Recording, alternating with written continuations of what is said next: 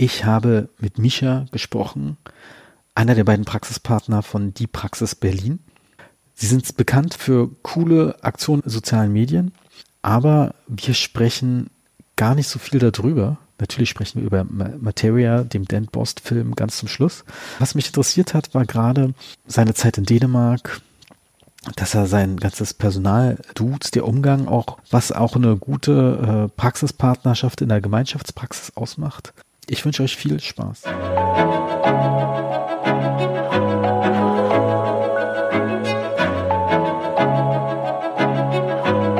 Herzlich willkommen zum heutigen Podcast. Ich sitze hier zusammen mit Misha in der Praxis. Herzlich willkommen, Misha. Hallo, Benjamin.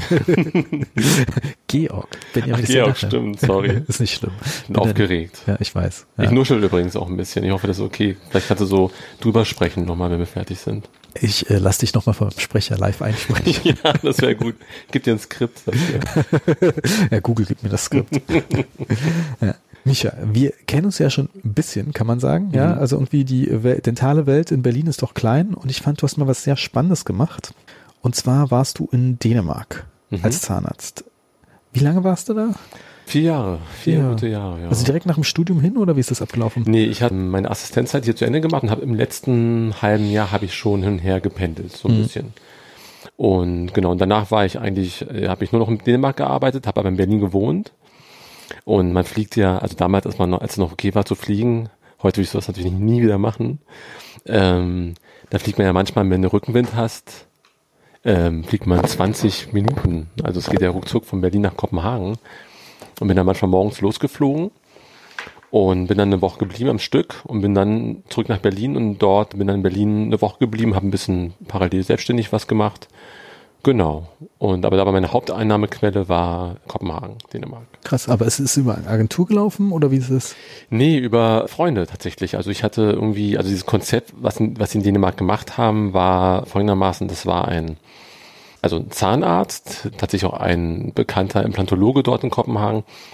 Der hat mit einem, so einem Art Geschäftsmann, kann man sagen, weiß gar nicht, was der beruflich sonst gemacht hat, aber es war ein Geschäftsmann, hat der halt so ein Konzept gehabt, dass sie im Grunde deutsche Qualität zu deutschen Preisen anbieten wollten. Und deutsche Preise sind in Kopenhagen halt äh, günstig tatsächlich und deutsche Qualität ist super, weil wir sind halt tatsächlich ganz gut, wenn man das ein bisschen weltweit sich mal anguckt, also im Vergleich. Und die dänische Zahnmedizin ist okay, aber nicht, nicht vergleichbar mit, mit uns oder mit der Schweiz oder sowas. Und das war so ein bisschen die Idee und der hatte halt irgendwelche Freunde in der Praxis, wo ein Freund von mir gearbeitet hat und dann haben sie den gefragt, ob der auch Lust hätte und der hat mich dann gefragt. Ja. Genau. Also musstest du Dänisch lernen und dann bist du rüber oder wie ist das? Nee, tatsächlich, also die konnten halt alle Deutsch oder Englisch. Ah, krass. Ich, ich kann ein bisschen Dänisch inzwischen, äh, also ein bisschen tatsächlich Mund auf und so, weiß wie geht's und hätte gern ein Weißbrot oder sowas. Aber im Grunde war das so, dass sie, also sobald die gemerkt haben, das ist eine super schwierige Sprache, Dänisch, also das mhm. ist ja, du musst ja besoffen sein eigentlich, um die gut sprechen zu können, weil die alles wegnuscheln, also ich kann das immer noch nicht, also Bild heißt Bille, Bille, also wie sowas. Wenn die sobald die merken, die verstehen dich ja eh nicht in Dänisch, mhm. wenn du anfängst Dänisch zu sprechen, und sobald die merken, du kannst das nicht, dann switchen die sofort um. Und die ganzen älteren Patienten können halt perfekt Deutsch. Krass. Und alle anderen können halt perfekt Englisch irgendwie. Mhm dann kommst du gar nicht dazu. Das ist wie in Berlin, wenn du so ein Ami bist, die reden ja auch alle mit dir Englisch, lernst ja kein Deutsch, kannst ja fünf Jahre hier wohnen, kannst nix. Ich hätte es gedacht, dass das irgendwie wie bei den Holländern ist, mhm. damit du deine Big-Nummer bekommst oder so. Auf jeden Fall einen Sprachtest musst du mittlerweile abliefern dafür. Ah, okay. Ja, dass die da auch irgendwie, aber da musstest du, um dich, äh, glaube ich, deine Approbation in Dänemark ankennen zu lassen, gar nichts machen in der Nö. Hinsicht. Also ich musste irgendwas, ich weiß gar nicht, wie das genau war, ich habe irgendwas abgegeben und die haben das irgendwie alles gemacht für mich und ich hatte ja, das Wichtige war, dass da halt ein, dass ich einen Chef hatte, einen dänischen mhm. Zahnarzt irgendwie oder Chirurgen und durch den war das kein Problem dann, genau, weil der ja im Grunde Supervisor war, kann man sagen. Auf der anderen Seite, das war halt ganz witzig, der Typ war halt von Haus aus reich. Mhm. Und die zahlen ja irgendwie, also da geht's ja fast 50 Prozent Steuern los, bis hoch zu, ich glaube, über 60 Prozent Steuern zahlen die da.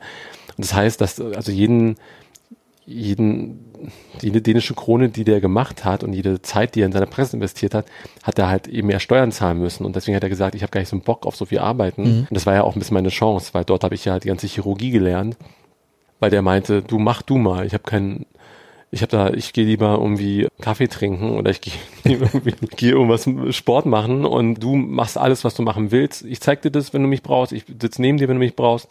Aber äh, du kannst alles machen, was du möchtest. Und ich gebe dir meine Patienten. Und das war echt mega geil. Und das in Kopenhagen auch noch. Mhm. Das ist schon eine geile Stadt, oder? Ja, Hammer. Also es ist eine schöne, wirklich eine tolle Stadt, muss man sagen. Also nach vier Jahren muss ich sagen, war ich irgendwie, ich weiß nicht, wie es bei dir ist, aber so vier Jahre ist, finde ich mal so die magische Grenze, weil dann manchmal Nerven entweder stellen oder nicht. Und das war irgendwann, habe ich dann doch genervt, dann habe ich dann schlechte Laune bekommen, ich dann morgens den Flieger gekommen bin und dann dieses Dänisch gehört habe, war ich immer schon genervt. Ich weiß gar nicht, warum das so war. Die sind, also es ist eine tolle Stadt, wirklich, also wunderschön und auch vor allem im Herbst eine tolle Herbststadt. Die Patienten sind relativ anspruchsvoll, weil halt alles privat dort läuft. Echt? Okay, ne? Ja, du, da gibt's da so Grundversorgung natürlich und es gibt so Versicherungen, die du dazu kaufen, die du ne, kaufen kannst oder äh, machen kannst, die dann so einen Grundteil bezahlen, aber alles anderes privat. Also wie es ja in vielen Ländern ist Europa. Und dadurch haben die Patienten, so höflich wie sie sind, halt ja eine gewisse, also sag mal, eine ho hohe Ansprüche. Das heißt, wenn die mal fünf Minuten im Wartezimmer warten mussten, gab es halt gleich Ärger. Und das fand ich dann irgendwann ein bisschen anstrengend in der Richtung. Also gar nicht so medizinisch gesehen, sondern einfach diese Erwartungshaltung eben, wie gesagt, sowas wie Wartezeit und mhm. so. Also wer mich kennt, weiß, bei mir muss man manchmal warten.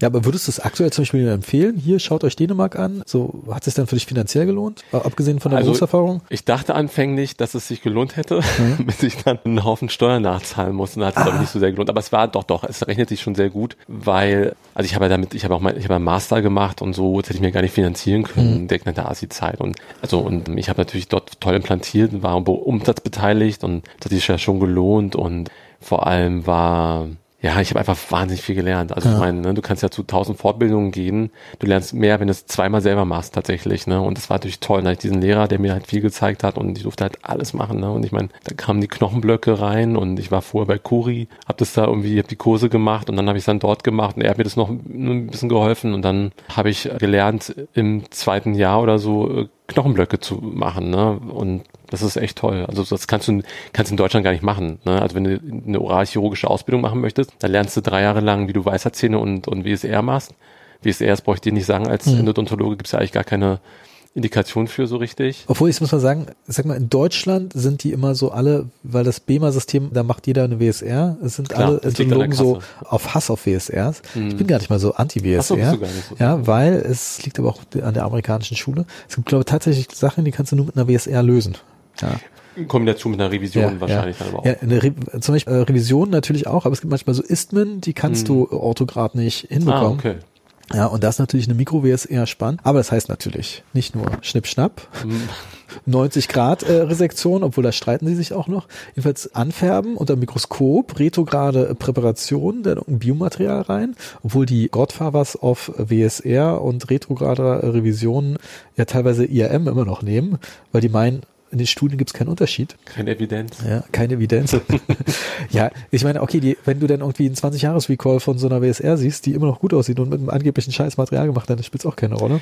Richtig. Ja, aber das ist halt einfach, dass in Deutschland das ziemlich lukrativ ist, eine WSR zu machen. Genau, auf Kasse, wenn es ja. schnell geht. Ne? Ja, genau, wenn schnell geht. Wenn du Mikroskop und so arbeitest, ne, dann äh, geht das halt nicht. Dann muss es privat zu, geht glaube ich gar nicht. Ich weiß es gar nicht. Ja, also das ist super. Und deshalb ist es auch so ein bisschen, und dann machen wir nichts vor, die äh, Chirurgen haben auch keine Mikrozugänge, die genau genau. machen riesige Dinge, da kann man danach Richtig. auch echt schlecht implantieren. Richtig. Deshalb mögen die alle nicht. Aber Einmal mit dem Schnitt quer durch die Schleimhaut durch, dass der Patient auch richtig was merkt von der OP. Ja, aber ich meine, da wird auch nicht irgendwie Weichgewebe geachtet, äh, wie Nichts. das danach aussieht. Die Namen genau. erkennt man schon von Weitem und alles. Ja. Die, äh, das Nahtmaterial sowieso. Richtig. Von der Rolle.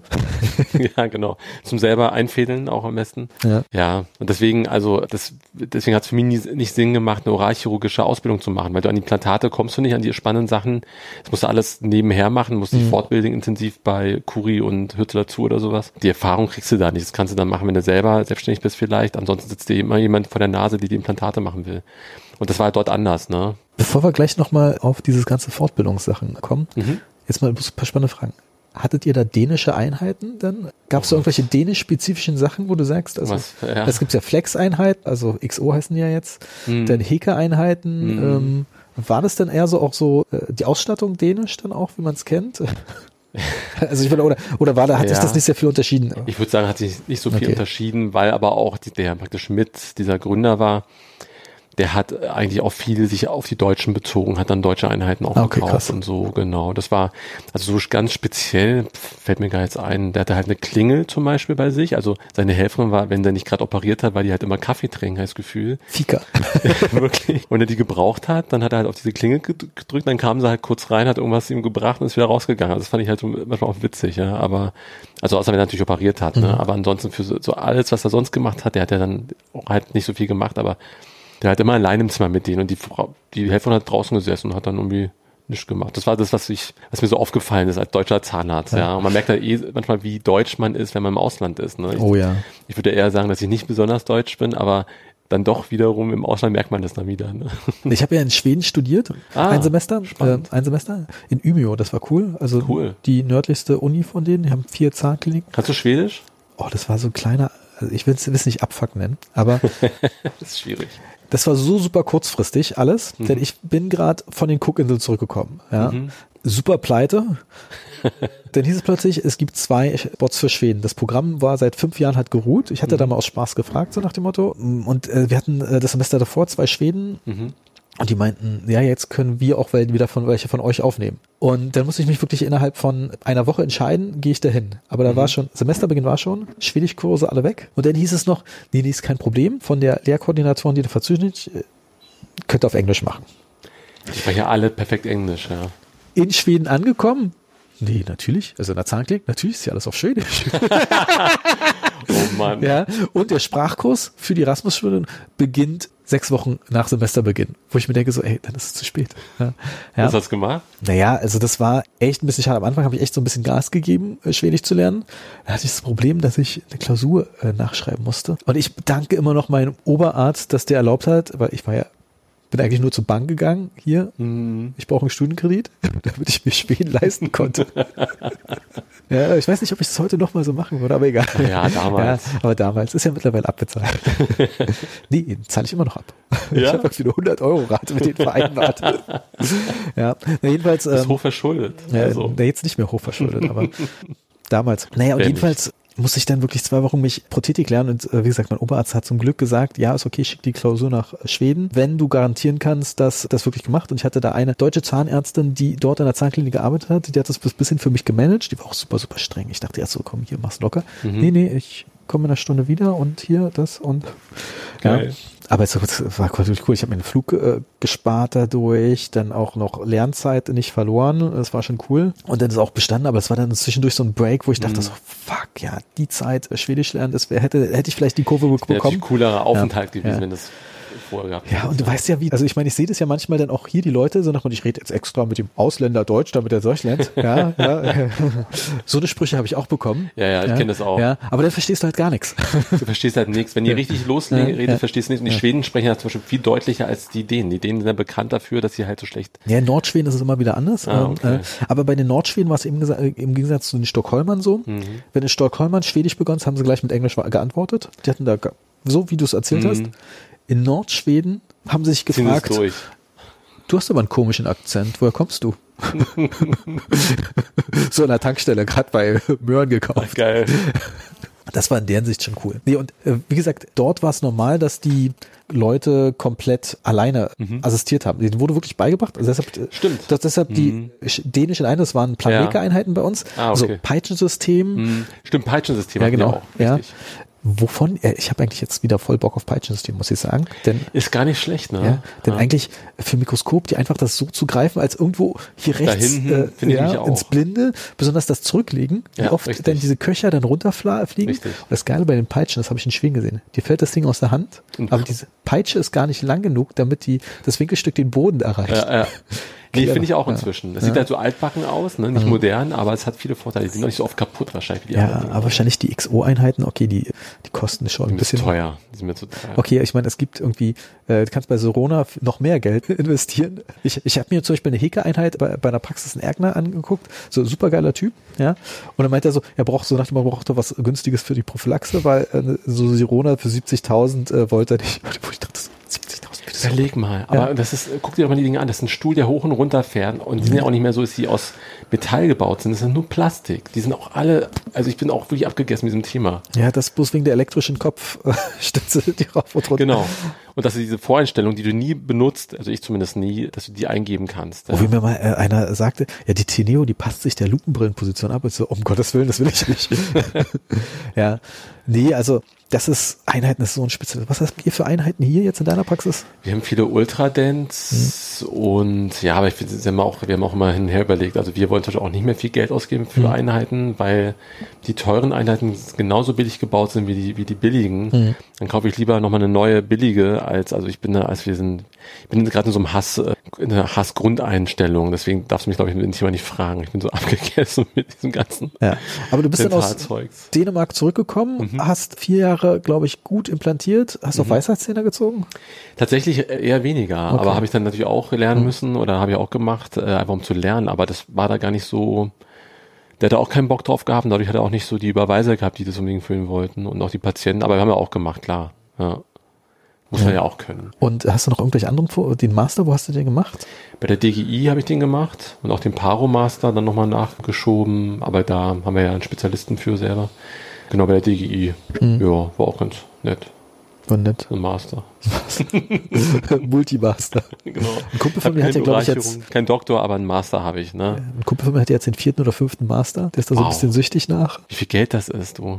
Kannst ja mehrere Einheiten von kaufen ja, ich sag mal, es kommt wahrscheinlich irgendeiner Form zurück, wenn du alles machst. Ich, ich, sag mal, ich, sag mal, wenn du irgendein Implantat und KFO-Meister hast oder vielleicht das auch paar Sachen mehr verstehen willst, ist es, ist auch nicht schlecht. Ja, ist es nicht schlecht. Ja, er sagte selber von sich, dass er auch ein Freak in der Hinsicht ist. Mhm. Ähm, okay. Aber ich finde es schon, ist glaube ich jetzt kein schlechtes Lernen. Was mich bloß ein bisschen nervt, jetzt zum Beispiel im Endo-Bereich, die ganzen Master-Dinger in Deutschland finde ich irgendwie langweilig, weil das irgendwie. Das ist auch so ein bisschen Recycling. Ich weiß nicht, wie es bei der DGI ist. Ich würde mich nicht wundern, ähnlich. Die hätten dann mal eine Chance, richtig geile Leute einzuladen ja, ja. für die Kohle. Aber am Ende sind es ehemalige, äh, ehemalige Vorstände genau. von äh, DGI und wie sie alle heißen. Richtig, richtig. Ja. Das heißt jetzt nicht, dass das schlechte Leute sind, aber es sind einfach äh, Leute, die du vielleicht auch so irgendwie bekommen kannst. Und das ist schade. Das ist es halt. Also den Master machst du nicht für diesen Titel. Mhm. Ne? Das bringt kein Mensch weiß, die Patienten können damit überhaupt nichts anfangen. Obwohl, da würde ich ja sagen, mittlerweile jede Oma äh, weiß, dass ihr Enkel einen Master oder einen Bachelor macht. Ich glaube, das hat sich jetzt geändert. Das kann sein, ja, das stimmt. Aber vorher war es überhaupt nicht so. Und man lernt, ich meine, die wollen ja auch, damit verdienen ja Geld, die wollen natürlich auch irgendwie Programm fahren das müssen wir irgendwie füllen. Dann hast mhm. du halt dann auch irgendwie in der Uni Bonn in so grauen Räumlichkeiten sitze, dann machst du einen DVT-Kurs, also auch keinen, den du anerkennen kannst, sondern irgendeinen anderen. Also es ist auch teilweise wirklich Blödsinn dabei. Also heutzutage würde ich es auch ganz anders machen. Ich würde ganz spezialisiert zu den Leuten gehen und äh, am besten immer freie Leute, also die nicht in der Uni sind, das sind mhm. echt die besten immer, wo du auch die Praxis dir angucken kannst, gucken kannst, wie die es machen, wie die das auch einfach leben. Ganz gezielt, also wie gesagt, Kuri oder mhm. Lützler Zur oder wie sie alle heißen. Mhm dieser Master. Ich fand's gut, weil ich habe ja dann praktisch die Praxis gehabt und nebenbei habe ich eben den, den Master gemacht und eine Grundlage geschaffen. Für mich war das okay, aber. Aber würdest du trotzdem ein Curriculum wenigstens machen lassen? Habe ich auch gemacht, tatsächlich ja, davor okay, schon, ja. genau. Ja, also ich meine, man sollte schon irgendwas machen. Ich meine, wie gesagt, die Chance, die ich da auch hatte, die hat man ja im normalen Leben nicht. Mhm. Also, dass du da irgendwie implantieren kannst und dein Chef sagt, irgendwie mach mal, also auch die tollen Sachen und auch die spannenden Sachen und auch so viel Vertrauen in dich hat, mhm. das ist ja absolut unüblich. Also ich wüsste nicht, wo wer, wo sowas geht normalerweise. Also das war eine Ausnahmesituation, ja. Ich habe es jetzt letztens im anderen Podcast mit K20 gehört, hat sich extra eine Praxis gesucht, irgendwie, wo er richtig keine Koryphäe hat, wo er richtig mach, machen kann. Machen, ja. Richtig, ja. Und ich glaube, das habe ich auch das Gefühl. Ich meine, ich habe ja meine Assistenzzeit auch in Brandenburg verbracht. Mhm. Da war es jetzt nicht so, dass er unbedingt gesagt hat, mach einfach, aber ich hatte da genügend Patienten. Es, also die hatten alle genügend zu tun, dass sie jetzt nicht gesagt haben, oh nee, der eine Privatpatient, der kommt jetzt zu mir. Ja. Mhm. Und ich konnte auch so ein bisschen machen und Praxis bekommen. Das ist das mhm. Wichtigste. Also, dass man nicht Total. irgendwie, dass man auch so ein äh, zahnmedizinisches Selbstvertrauen bekommt Richtig. im Sinne von, ey geil, bin drei Wochen schon ausgebucht. Also in Berlin würde genau. ich sagen, als Assi, weiß ich nicht, würde ich jetzt mal spontan sagen, gibt's das nicht so einfach? Wahrscheinlich also, nicht, nee. Ja, oder also, in seiner krassen Schrubberpraxis schon, Schrubberpraxis, wo, wo genau. vorher schon Assi war, der äh, jetzt gegangen ist und jetzt übernimmst du genau die. Oder du machst Wochenend-Notdienste, so, so diese großen Dinger, da kannst du es vielleicht kriegen, aber mhm. ja, du musst einfach machen. Ne? Ja. So, also du brauchst wirklich eine Praxis, wo du machen kannst. Genau. Ja? Deswegen ist zum Beispiel Kuri so beliebt, weil bei Kuri, die verdienen ja irgendwie, ich glaube, 400 Euro oder so im Monat. Geht das noch heutzutage mit Mindestlohn? Gut, es könnte wahrscheinlich irgendeine juristische Spitzfindigkeit da gemacht, dass es das noch geht, aber. Praktikum drei Monate. Genau. Die reißen sich aber darum, ja. da lernst du halt, wenn du da rausgehst, kannst du alles machen. Der fängt ja, du fängst ja von vorne an bis hin, also im ersten Jahr glaube ich noch nicht so viel, aber im zweiten Jahr machst du jeden Block raus und schraubst ihn rein. Und er kommt nur mal rüber gucken. Also du lernst wahnsinnig viel, weil der macht ja, hat einfach auch so viele Fälle. Und die lieben den ja alle auch, weil mhm. der einfach wirklich die Leute gut ausbildet. Ne? Und das ist nicht immer so. Also Krass, okay. Ja, ich meine, ich habe das ja auch schon bei einer anderen Praxis, die du angesprochen hast, gehört, dass die Leute da in München nichts verdienen. Genauso ja. wie in, in Nürnberg, Tegernsee äh, mhm. soll es da Angebote geben, die, glaube ich, jetzt alle nicht mehr mindestlohnkompatibel sind. Ja, ähm, ja, okay, ich sag mal so, ich sehe es ja selber. In der Praxis, wo ich jetzt bin, haben wir jetzt auch einen Assi, der jetzt keine Ahnung ist immer fies, aber wirklich äh, so sein Uni-Ding hat, fertig ähm, der läuft halt mit und den erzählst du Sachen und der wird irgendwie bezahlt dafür. Mm. ja, aber es äh, kommt natürlich immer sehr darauf an, auf die Praxis, die bist. Wenn du jetzt zum Beispiel eher so ein Überweiser bist, ist klar, dass so ein Assi da nicht äh, eher so Logisch. die Hilfsarbeiten übernimmst, das ist irgendwie klar. Klar. Ähm, aber es ist schon, Schwierig. ja, also das kannst du auch nicht sagen, okay, wenn der mir den Rücken frei hält, ist es ja auch schon wieder sein äh, Geld wert, bevor ich mich dann irgendwie um das rausgefallene Provisorium äh, von Richtig. Frau X kümmern muss. Klar. Ja, ist immer so ein Ding, aber ich glaube, heutzutage würde ich auch sagen, ey, aufs Land und da lernen ohne Ende. Also machen, machen, machen. Ja. Sehe ich auch so. Oder Ausland vielleicht. Ich habe auch mal gehört, Österreich ist auch gar nicht so schlecht. Ja? Ja. Oh. ja. Sowohl vom, Schönes Land auch. Ja, sowohl vom Einkommen her, also mhm. so ich sag mal, da ist der durchschnittliche Einstiegsgehalt höher, mhm. was ja interessant ist am Anfang. Mhm.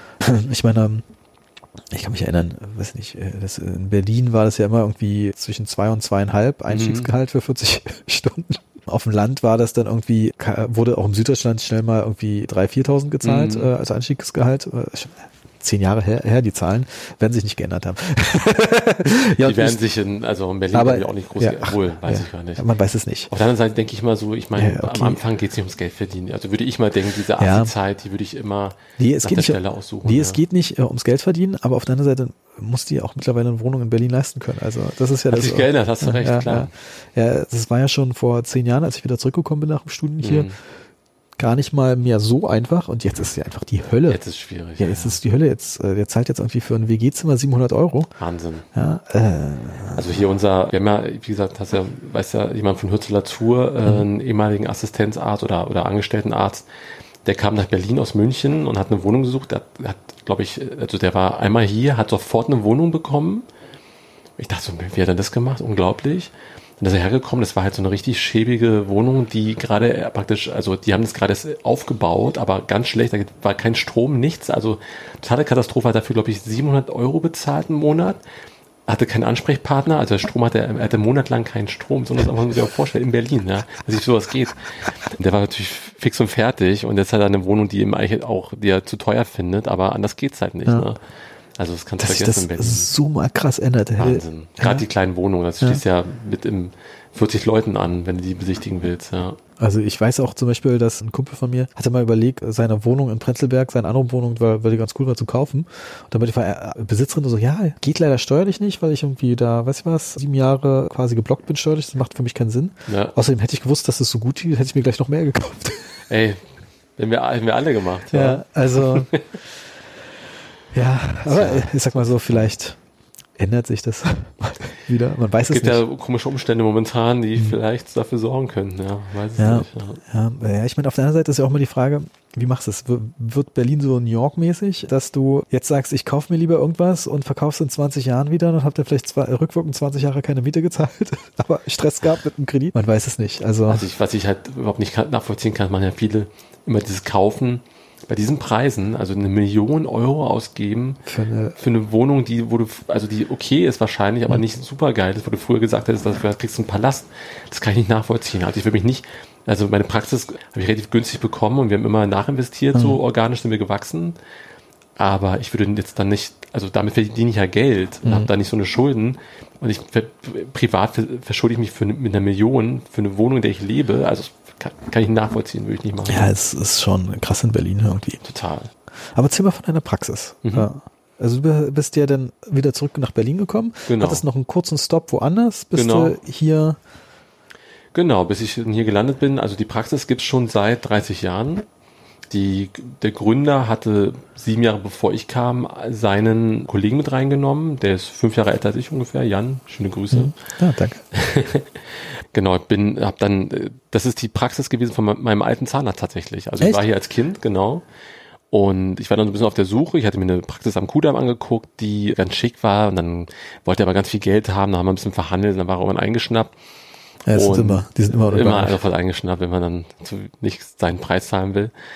Und dann hat meine Mutter ginge noch, also war hier noch in Behandlung damals und hat dann äh, hat der äh, praktisch der Abgeber oder der damals der Zahnarzt gefragt, was was ich denn mache so momentan. Da meinte sie ja, der will halt nach Berlin zurückkommen und sich hier niederlassen und so.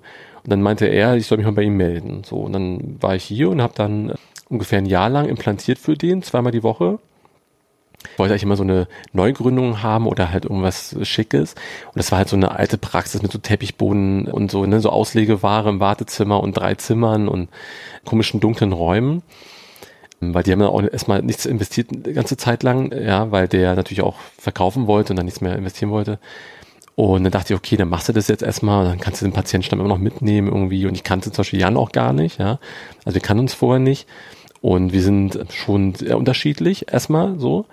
Und genau, dann hat er mir das verkauft und relativ günstig auch tatsächlich, muss man sagen. Und dann hatte ich praktisch die eigene Praxis mit meinem Partner zusammen. Und nach einem Jahr haben wir angefangen, hier alles umzubauen und zu verändern. Wir haben jetzt aus drei Zimmern haben wir jetzt sechs gemacht, haben alles modernisiert, haben noch Räumlichkeiten angemietet hier nebenan und so. Und mit Jan zum Beispiel habe ich, also ich kann mir keinen besseren Partner vorstellen als mit ihm. Man sagt mhm. ja immer, das ist schlimmer als jede Ehe, ne? Also man muss im Grunde kann man, also ich kenne so viele, die sich irgendwie zerstritten haben mit ihren Partnern. Um, also bei Jan zum Beispiel habe ich das Gefühl, ich hätte keinen besseren Partner haben können. Ne? Also wir haben. Aber warum äh, funktioniert das so gut? Mich das finde ich ja ganz spannend. Ja, weil, also wir sind teilweise unterschiedlich, aber ergänzen uns sehr gut. Und was glaube ich, immer wichtig ist bei diesen Konstellationen, ist, dass man dieselbe Einstellung zu Geld hat. Also uns persönlich ist Geld nicht ganz so wichtig. Ne? Also wir wollen natürlich Geld verdienen und aber wir haben keinen hohen Lebensstand. Also der eine will nicht irgendwie drei weiße Porsche haben und definiert sich darüber, wie viel Geld er hat oder äh, sein Ego äh, und der andere nicht, sondern wir sind ticken da beide sehr ähnlich, was das angeht. Und das muss man halt machen bei so einer Geschichte. Man muss, glaube ich, immer an den anderen denken. Also bevor du praktisch an dich denkst, musst du immer an uns denken, an, an, an den anderen mit. Und du musst um drei Ecken praktisch überlegen, ob du dem nicht irgendwie auf die Finger äh, oder auf die, auf die Füße trittst bei irgendwas. Und das haben wir immer so gemacht. Also selbst wenn ich Nachteil habe, würde ich ihm zuliebe den eingehen und andersrum auch. Und das, deswegen funktioniert das irgendwie gut. Ne? Okay. Und wir sind, also ich bin, glaube ich, der, der so, ich habe immer Bock auf Veränderung, ne? Und immer, ne, lass mal das machen, lass mal das machen, habe auch viele fixe Ideen. Und Jan zum Beispiel, der, der bremst mich dann manchmal, aber auch in richtigen Momenten. Ne? Und dadurch ergänzen wir uns gut. Oder ich mache Dinge, die ihm keinen Spaß machen, aber wo er auch kein Gefühl dafür hat. Und andersrum bin ich so froh, dass er äh, Dingen mir den Rücken frei hält, ja, auf die, die ich keine Lust habe, ne? Und das, das ihm Spaß macht. Und also aber wie bin, macht er die Aufgaben? Ist einer mehr fürs Personal zuständig, der andere weniger? Oder? Na, ich mache, also Personal ist so eine Sache, genau, da haben, glaube ich, jeder Helfer hat, wir sind ja inzwischen 30 Leute, ne? Hm, also Krass. von irgendwie vier Leuten sind wir auf fast 30, genau. Mit dem Eigenlabor auch und so. Also ja, da hat, glaube ich, jede Helferin ihren, ihren Lieblingschef, wo sie hingeht, irgendwie. Was wir eher machen, ist zum Beispiel, ich mache viel dieses Marketing-Zeugs ne, mhm. ne, und arbeite auch die Überweiserpraxis. Wir haben ja noch eine Endodontologin und den Paro-Spezialisten von Hürzler Zur bei uns, mit dem wir sozusagen diese Überweiserpraxis haben, wo wir die, ähm, also mit anderen Zahnärzten, ne, also die überwiesenen Patienten mhm. behandeln und zurückschicken.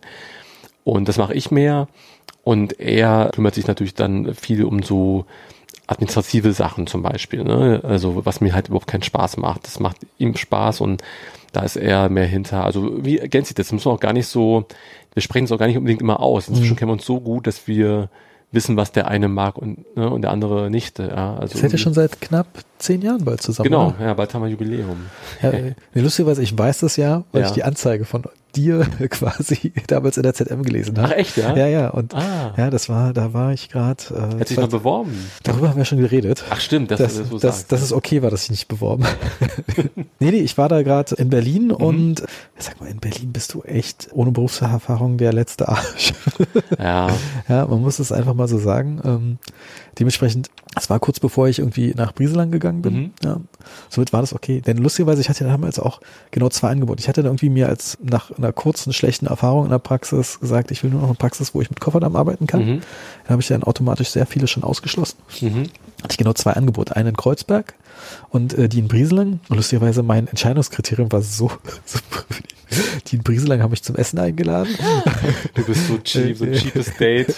nee, aber das Lustige war, weil das war ein nettes Bewerbungsgespräch in Kreuzberg. Am Ende, und dann ist er ja. mit seinen beiden Praxispartnern noch was trinken gegangen. Mhm. Aber hat mich vor dem Biergarten so nach dem Motto verabschiedet. Mhm. Und dann dachte ich so, komm. Junge. Ernsthaft? Ja, ernsthaft. Oh Mann. ja, also es ist so, äh, weißt du, das ist, das Ende war dann irgendwie irgendwie komisch, ja. Also, denn, denn teilweise habe ich mich ja teilweise gefragt, wie wäre es gewesen, hätte ich da angefangen. Mhm. Lustigerweise habe ich dann mal jemanden kennengelernt, die, die da lange gearbeitet hat. Und es wäre okay gewesen, aber Brieselang war damals äh, die viel bessere Wahl. Also am Ende ist es das Persönliche, muss man sagen. Ne? Ich meine, du kannst ja im Grunde, wenn du einen guten Chef hast oder, Mhm. oder einen Partner, dann kannst du ja dir auch alle Dinge aufbauen, wie du sie möchtest. Ne? Und wenn aber das Persönliche nicht stimmt, gibt es irgendwann Ärger. Das ist Ja, einfach so. aber das ja. Problem ist, zum Beispiel, das merke ich ja auch immer, zum Beispiel mit dem Persönlichen ist es auch immer super, super schwierig in der Zahnmedizin. Weil zum einen, wenn du ein Assi bist, veränderst du dich ja irgendwann. Am Anfang fragst du die ganze Zeit deinen Chef irgendwie wegen Mhm. irgendwelchen Sachen, irgendwann fragst du nicht mehr. Und dann, äh, manche Chefs fragen sich, warum fragt er mich denn nichts mehr? Ja, ja, Findet er ja, mich ja. jetzt scheiße? Und dann plötzlich sind die eingeschnappt. Das klingt manchmal so komisch, aber das ist dann irgendwie so Zahnmedizin. Und das ist der Moment, wo du, glaube ich, auch als Assi gehen musst. Richtig. Und Ego ist halt immer das Thema. Und ich glaube, das auf deine Frage zurückzukommen, ich glaube, das ist auch ein Riesenthema. Jan und ich haben kein Ego. Mhm. Also es geht nicht darum, wer geiler ist oder wer den längeren hat von uns beiden. Und das ist, glaube ich, echt eine wichtige Grundlage. Your ego is not your amigo. Das ist einfach so, ey. Das ist ein geiler Spruch. Ich glaube, das wird der Titel. Ja, geil. Ist einfach so, ne? Ja. Und wenn man das, wenn du eben einen hast, der sich darüber definiert und eben drei weiße Porsche haben will, der, ähm, und du bist halt eben nicht so, dann gibt's irgendwann Stress, ja. Und wenn du da zwei Alphas hast, irgendwie gibt's auch oft Ärger. Obwohl das mit den Alphas höre ich immer. Mhm. Aber Und- das kann auch funktionieren. Ich meine, Jan ist ja auch irgendwo ein Alpha, definitiv, ja. Aber wir ergänzen uns da einfach, glaube ich. Ja, aber lustigerweise wird das ja immer gesagt, zwei Alpha-Tiere. Ist denn wirklich jeder ein Alpha-Tier? Viele denken, sie sind Alpha-Tier. Das ist auch aber, ein Punkt, ja, ja, klar. Aber das glaube ich nicht mal. Also ich, ich habe das Gefühl, dass manche mir auch sagen, ich bin Alpha-Tier. Und ich sage, ehrlich? Und was ist Alpha? Ja, was ist Alpha überhaupt? Also nur weil du irgendwie äh, selbstbewusst bist, bist du ja auch nicht ein Alpha. Das heißt Ja. das nicht. So ein, aber wenn du halt, ne, wenn der eine verlieren muss, damit du gewinnst, das ist, Mhm. glaube ich, immer so ein Punkt, ja. Ja, ich meine, es muss ein Geben und Nehmen sein. Und, aber ich meine, auch, es gibt nicht umsonst so viele Einzelpraxen in Deutschland. Das wird sich auch nicht ändern. Wahrscheinlich nicht, tatsächlich. Ja, also Selbst, selbst mit NVZs und allen, obwohl ich habe natürlich letzten Podcast gehört, äh, da meinten die, die DSO in den USA, also die Kettenpraxen, die werden 70 äh, bis 80 Prozent Marktanteil haben in so und so vielen Jahren, in zehn Jahren, wo ich mir denke, so, nee. Ich glaube, Deutschland ist auch nochmal anders. Also das, der namenlose Behandler, der irgendwie alle drei Jahre woanders Mhm. hinwechselt, ich glaube, das funktioniert dann auf einer gewissen Ebene nicht. Ne? Ich glaube, das kannst du machen, wenn du ganz viel Kasse hast und Mhm. eben da egal ist, wer vor dir sitzt, weil die eh nicht so gern zum Zahnarzt Mhm. gehen oder so. Aber sobald du da, sag mal, ein bisschen höherwertige Sachen machen möchtest, Mhm. brauchst du eine gewisse Bindung und das muss man sagen, ist in Deutschland auch anders. Deswegen ist es ja auch so, dass ne, viele kommen ja auch gleich nach Deutschland, ne? Also diese großen Heuschrecken Mhm. oder weiß ich nicht, äh, Malo aus Portugal, der überall in der Welt irgendwelche komischen Kliniken eröffnet, aber in Deutschland machen sie nicht, weil einfach das ist ein, es funktioniert hier anders, glaube ich, tatsächlich, ja. Ja, ich habe das auch schon mal im Fortbildungsbusiness gehört, dass ich gefragt wurde, Georg, wie funktionieren äh, Fortbildungen in Deutschland? Habt ihr so Study Clubs? Nee. Habt ihr da, das? Nee. Also entweder bist irgendwie, wenn du einen Kongress machst von der DGI, bist du irgendwie im Vorstand und lädst die Leute ein, dann wirst du eingeladen, sonst nicht. Punkt. Ja, es ist nicht so, dass ein Study Club, äh, was eigentlich auch manchmal schade ist, dass es so eine Study Club Kultur nicht gibt. Klar. Ja, ich meine, in der DGT haben wir unsere DGT-Studiengruppen, da gibt es so ein bisschen was Mhm. ähnliches. Aber es ist jetzt nicht so, dass wir uns, die, wir treffen uns zweimal im Jahr. Mhm. Ja, man kann sich noch mal zusammenschließen und sagen, wir laden jetzt mal den so und so ein. Mhm. Aber es ist nicht so, dass es normal ist, dass da jeden, jedes Mal irgendwie cooler Speaker äh, Ja, ja. oder äh, Typ kommt, den man da einlädt, weil man immer so eine Kriegskasse hat, äh, die gefüllt ist. Naja, klar. Ja, ich meine, deutsche Zahnärzte an sich sind ja auch nochmal ein bisschen anders. Ne? Das kennst du ja auch, ich weiß aber schon auf vielen internationalen Fortbildungen auch schon. Da sind ja oft die Kollegen äh, internationalen sind ja oft immer irgendwie Understatement, ne? Also dann kennst du das, dann, Ja, dann meldet er sich und sagt, ja, also wenn ich das irgendwann so toll mache wie sie, dann bin ich so glücklich. Und der Deutsche, der neben dir sitzt, sagt, also ich mache es ja so und so, ne? Das ist halt auch manchmal. Obwohl ich muss mal sagen, wenn du auf einem internationalen Ding bist, dann kommen halt nur die Leute, die sich international dafür interessieren, nicht der Durchschnittszahnarzt vielleicht, Das der ist sich richtig. äh, dann auch nicht dafür interessiert. Hast du recht, ist ja, ja. nicht so, ich gehe ja nicht äh, nach Sibirien, das auf den sibirischen Zahnarztkongress, um die Kollegen da alle mal kennenzulernen. ist richtig. Ja. Ich meine, okay, das hat sich durch das Internet so ein bisschen demokratisiert. Ich hatte Ja. mal irgendwann einen Kommentar vom Thailänder, das ist moderne Zahnmedizin aus Deutschland. wow, wo, wo kommt der Hate her? Sag mal. Ja, oh, der Hate kommt immer. Ja, Und Instagram ist ja noch nicht so krass angekommen, Genau. aber in, also Instagram ist ja noch so voll die Bauchpinsel-Community. Ah, Ja, bist du toll, so alles toll, gut, so Foto. Flammen. ja, aber bei Facebook gibt's teilweise richtig Oh, Facebook ist brutal. Ja, und ich du ein sag- dickes Fell. Ja, und ey, ich sag mal, auch in den Deutschen, es gibt ja das eine deutsche Forum, jetzt gibt's noch ein kleines dazu, aber ist eine andere Geschichte.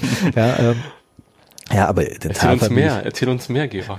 äh, ich meine, die, die Den- Dentalfamilie ist ja mit 25.000 Mitgliedern ein krass großes Ding. Auf jeden Fall, Ja. ja. Und muss man sagen, auch eigentlich von der Idee her cool, dass da alle Ja. aus der Dentalbranche drin sind. Und ich muss, habe ja auch festgestellt, wenn jemand zum Beispiel ein Außendienstarbeiter in, in der Dentalbranche ist, der wechselt nicht in der Indus- Industrie, der wechselt vielleicht zum anderen Arbeitgeber, dass man von Genau. Von Chemlock gehst du zu Noble Biocare. ja, oder genau. sowas, Oder ich habe es auch schon von Noble zum Composite-Hersteller Genau. gesehen. Aber du bleibst in der Dentalbranche. Es ist nicht Ja. so, dass du dann aufhörst, das zu machen. Ja, dementsprechend ist es schon cool, so ein Forum zu haben. Aber manchmal denke ich mir echt, es ist ey, effektiv eine relativ öffentliche Gruppe ähm, in einer kleinen Welt und was die Leute da manchmal raushauen, das ist echt nicht schön. Ja, halt diese Keyboard. Warriors, die Ja. einfach, ne, da vom Rechner sitzen auf dem Land und dann halt da die krassen Sachen reinschreiben. Ja, aber es ist ja auch in den internationalen Foren. Es- Ja. Das beste Beispiel ist ja dieser Pasquale Fernuti. Mhm. Äh, ja, Kenn ich nicht. Ja, das ist, ähm, ähm, der war bei Style Italiano äh, mal Mhm. sehr aktiv, ist ja auch Italiener und hat Fälle ohne Ende gepostet, kann echt gut mit Kofferdamm umgehen, Mhm. aber hat dann manche so Ansichten, wo er sagt, nee, also irgendwie, er mag eher geschraubte Metallposts, was ja okay Mhm. ist, die funktionieren wahrscheinlich Radix-Anker quasi. Ähm, Oh. Dann hat er irgendwann diese Verti-Prep, also Federrand-Prep Mhm. oder BOP-Technik begonnen, die der sehr, sehr gepusht und hat auch seine eigene Gruppe gemacht, Tomorrow Truth. Ach, das ist von dem. Okay. Ja, genau. Mhm. Und alter Falter, wenn der was kommentiert und sagt, da ist noch Karies, dann automatisch kommentieren noch zehn weitere, äh, die Okay. ihm immer folgen oder sehen, so und so hat kommentiert, da gucke ich mir das mal an. Ja, da kannst du mal einen ordentlichen Shitstorm bekommen. Okay. Ja. Aber wenn du den- brutal. Aber wenn du ihn privat triffst, Mhm. würde nie einer Fliege was zu Leide tun. Nie. Da haben wir ja eben schon drüber gesprochen. Ich meine, der Kai 20, den du letztes Mal im Podcast hattest, wenn du den so nur geschrieben erlebst, denkst du ja auch, Mensch, was ist denn das für ein Typ? Ja, was ist mit dem los? Warum ist denn der so aggressiv? Und jetzt nach deinem Podcast muss ich sagen, finde ich ihn ja super interessant und sympathisch, weil ne, der im Grunde einfach nur sich festgelegt hat, das haben wir ja schon besprochen, der hat keinen Bock auf Heuchlerei. So, Ja, und der nee, also- positioniert sich einfach permanent. Ja. Ja, ich meine, ich kannte ihn ja schon, äh, bevor auf der, in der Dentalfamilie aktiv war. Ich habe da Mhm. mal irgendwann durch den Blog geguckt, gibt's diesen Hashtag Kofferdamm eigentlich bei Facebook und hatte den vor mir und hat geile Fälle gepostet. Muss ich mal wirklich Muss- sagen. Also, Fälle, sagen, also ich sag mal so, für einen Oralchirurgen, der gute Komposite macht, also das muss man erstmal finden in Deutschland. Ja, richtig. Ja, natürlich sagt er immer selber, selber von sich ein Zahnarzt und der probiert halt auf immer auf dem besten Niveau zu, zu Mhm. arbeiten. Das ist natürlich auch so ein Ding, da musst du auch dahinter stehen. Du brauchst natürlich auch ein bisschen Drive und der Drive ist natürlich auch irgendwie, dass du ein geiles Bild produzierst, was du dafür Macht, Klar. für Arbeit drin steckst und das auch zeigst. Und ich sag mal so, das ist so ein bisschen so amerikanische Philosophie, ja, work hard, play hard. Mhm. Ja, ja, äh, klar. Und die ist in Deutschland nicht so angekommen. Ja. Richtig. Aber ich meine, Ja. wenn du jetzt überlegst, da steckt so viel Arbeit hinter, ja. Und dann natürlich kommt dann irgendein Typ in der Dentalfamilie und macht dann einen blöden Spruch, ja, was mit dem Zahnstein denn an 3,7 oder was weiß ich, und was er dann äh, sagen, will ich mich auch aufregen. Und er ist halt da sehr, sag mal, konsequent. Und ich kann's Nee, nicht eigentlich sagt er bloß, was auf, zeig Ach, mir deinen Fall genau, und dann diskutieren ja. wir den. Ja, Ich habe dich schon mal das gefragt und da kommt nichts, also wird auch nie was kommen. Ja, ja und das klingt natürlich hart. Aber ich meine, wenn du mal schlecht drauf bist, musst du dir einfach seine Google-Antworten auf seine Google-Bewertung Habe ich schon mal gelesen, ja. Sehr lustig. Also ehrlich, so, bam. Also erstmal, wo ich mir denke, ja, manchmal will ich Kai 20 sein. Also es klingt komisch, oder? So, ehrlich gesagt, sie können meine Zahnmedizin überhaupt nicht be bewerten. Und wenn sie mal besser die Zähne geputzt, dann sind wir auch keine Karies. Ja, so sieht genau. das mal aus hier. Ja, das glaube ich, äh, ich glaube, das hat er, glaube ich, nicht mal geschrieben. So nach dem Motto, können Sie gar nicht bewerten, weil Sie haben sich gar nicht von mir behandeln lassen, weil Sie es nicht sich leisten können. Ich habe eine halbe Stunde in Sie investiert. Meiner Lebenszeit, ja. Ja. Und, Ja. ja. Und dann denke ich mir so eigentlich, so, es klingt richtig hart, aber ey, manchmal hat er recht. Und manchmal denke ich mir auch, Zahnmedizin wäre besser. Jetzt lassen wir mal kurz alle ethischen Sachen weg, Hm. wenn die Leute wirklich für jeden Besuch zahlen müssten. Dann würden sie mich feststellen, dass gerade Milchzähne Zähne putzen ist billiger, als sich einmal im Jahr in Vollnarkose setzen zu lassen. Absolut, Äh, ja. ja. Okay, das ist jetzt irgendwie sozial schwierige Randgruppen, Klar. aber die verstehen das Ding eher.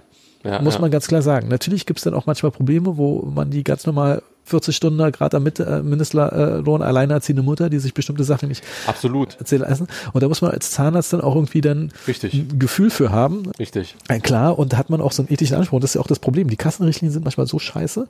Total. Zahnärzte behandeln trotzdem besser und machen dann Richtig. lieber miese auf dem Fall. Richtig. Ja. Was für mich auch cool ist, so, ne? Ja. Also ich meine, das ist ja auch, das hat, kennst du auch alles. Ja. Was machst du mit einer äh, Patientin, die nicht zuzahlen kann bei einer Endo? Machst du jetzt, fängst du jetzt an, den Koffer dann wegzulegen und machst du alles mit der Hand Ja, genau, wo- eine halbe. Stunde? Also Ja. machst du ja auch nicht. Dann schenkst du ihr das. Meisten Also ich sag mal so, kommt immer drauf was. Ja, muss man ehrlich gesagt Klar. sagen. Ich sag mal, manchmal denke ich mir, okay, wenn die Endo-Richtlinien sind hart, aber dann wird der Zahn halt gezogen. Ja. richtig, ja. Ich meine, be- beim Molan schenkst du niemandem was, wenn du dir, äh, wenn nicht 100 Prozent gibst. Ja. Klar. Bei so einem Frontzahn denkst du mir so, okay, richtig, das ja. sind, pass auf, dann probiere ich das irgendwie in einer Stunde alles durchzuziehen Genau. und pass auf, wir machen eine Krone drauf und dann sind wir Freunde. Ne? Richtig. Okay, ja. Aber wie gesagt, sobald es irgendwie in mehrwurzlig wird, denke ich mir so, so, okay, so Prämolan Oberkiefer kann mal einfach sein, kann auch mal schwer sein. Ja. Ja. Aber das ist ja auch immer das äh, Dilemma, dass man als Endotyp hast. Äh, weißt du, ich weiß genau, mit den Sachen, die kosten dummerweise jetzt Materialkosten 50, 60 Euro, schaffe ich das Richtig. locker. Ist dann eine Nullnummer für mich. Nullnummer heißt Ja. für mich, eigentlich ist es unethisch, auch von mir zu verlangen, dass ich für eine Nullnummer arbeite. Denn irgendwie ist ja nicht nur mein Einkommen. Ich muss Richtig. Miete zahlen. Personal und Versicherung, Richtig. alles. Weißt du, alles, was die Leute nicht sehen. Ist eine Mischkalkulation Ja. am Ende, ne? Und natürlich muss das die Ausnahme irgendwie sein, ja. Ja. Da muss man immer gucken. Das Problem ist ja immer, wenn einer Geld hat und das, Hm. man kriegt, merkt es ja dann doch ein bisschen, ja, und der, ähm, aber dem es nicht so wichtig ist. Hm. Der dann, ne, der hat dann irgendwie das neueste iPhone, ja, das, was irgendwie 1300 Euro kostet und der hat dann noch eine Apple Watch dabei und so und meckert aber rum, dass er zuzahlen muss bei einer Endo oder was auch immer. Hm. Das finde ich dann schwierig. Da kann man dann auch drüber streiten. Aber wie du schon selber sagst, die alleinerziehende Mutter, vielleicht noch sogar Studentin oder was weiß ich Ja. was, da kann man auch mal gucken. Und dann ne, empfehlen sie mich weiter oder das klappt ja auch alles. Meist, ich glaube, wir haben gut, ans gute Karma. Ne? Also wenn du Gutes gut tust, kommt Gutes zurück und das geht auch dann immer. Aber es muss durch, es geht, das ist eine Luxusansicht. Ja? Ja. Also das kann man nur machen, wenn der Laden läuft. Wenn es nicht läuft, dann musst du gucken, dass die Kohle reinkommt. Ja. Ja, äh, ein Kumpel von mir sagt nur, meine Gegner sind immer nur Mediamarkt und Saturn. so ein bisschen ist da was dran. Ja. Ähm, ja, äh, also ich glaube, manchen Patienten ist äh, einfach manchmal besser, wenn man denen keine Alternative gibt. Ja, wenn man sagt, ehrlich gesagt, das ist das Optimum für den Zahn. Richtig. Ja, Du Äh, musst es ja auch machen. Du kannst ja nicht. Also Ja.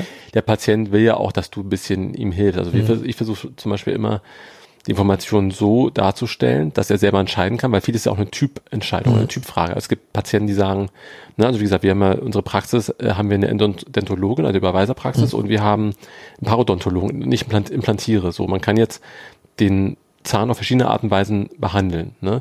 Jetzt kann man sagen, okay, wir können diesen Paro, diese Paroendoläsion können wir aufwendig behandeln mit einem Parodontologen, ähm, operativ und die Endo dazu, ja, kostet so und so viel Geld.